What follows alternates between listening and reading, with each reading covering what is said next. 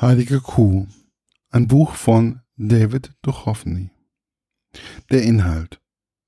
Cool sein und die Welt retten.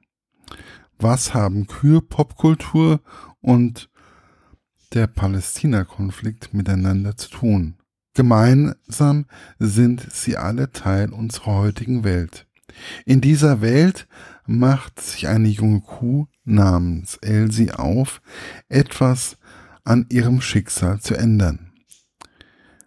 Mit einem zum Judentum konvertierten Schwein und dem wild plappernden Truthahn Tom begibt sie sich auf eine Abenteuerreise, in deren Verlauf der Hörer viel Wahres über die Menschen erfährt. Dabei leben David Duchovnys tierische Helden genau das vor, was die Welt heute braucht.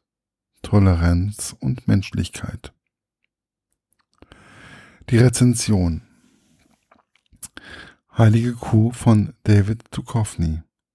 Hörbuch gelesen von Kathleen Gavlich. Übersetzung von Timo Wermisch. Mulder schreibt ein Buch. Aber mit Akte X hat es rein gar nichts zu tun. Das Mysteriöse sind sprechende Tiere. David Duchovny glänzt mit einer anderen unerwarteten Seite. Die Erzählung sprüht vor Humor in allen, wirklich allen Schattierungen. Eine Kuh sieht zufällig einen Fernsehbericht über Schlachthäuser und ist entsetzt über das Verhalten der Menschen keine Angst. Es folgt keine Anschuldigung an die bösen Fleischesser. Im Gegenteil, die Kuh Elsie folgert nüchtern, dass auch der Wolf andere Tiere jagt, um zu leben. Aber die Menge des weggeworfenen Essens stört sie enorm. Trotzdem fühlt sie sich nicht mehr wohl auf ihrer Farm. Ein weiterer Bericht über heilige Kühe in Indien bringt sie auf eine Idee. Ein Schwein und ein Truthahn bemerken ihren Plan und schließen sich an. Warum aber der Truthahn in die Türkei will, das muss man einfach selber hören. An dieser Stelle auch ein ganz großes Lob an den Übersetzer Timo Wermisch.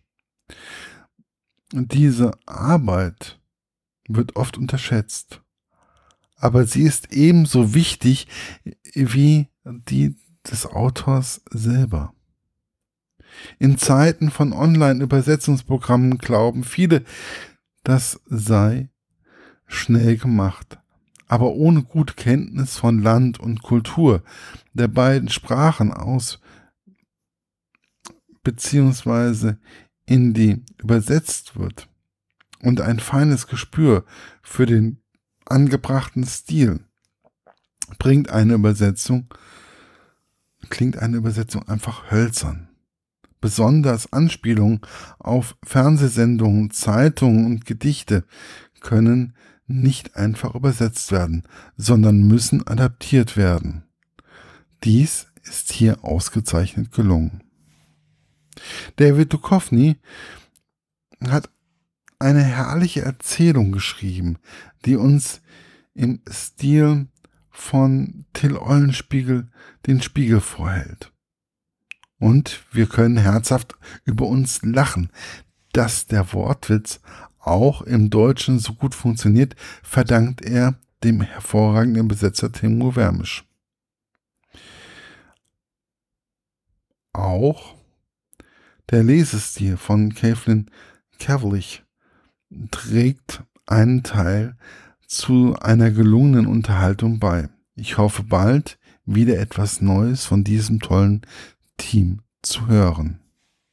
Erschienen ist das Buch im Hörverlag und ja, ich wünsche Ihnen allen viel Spaß beim Hören oder selber lesen. Bis bald, Ihr Markus von literaturlaunch.eu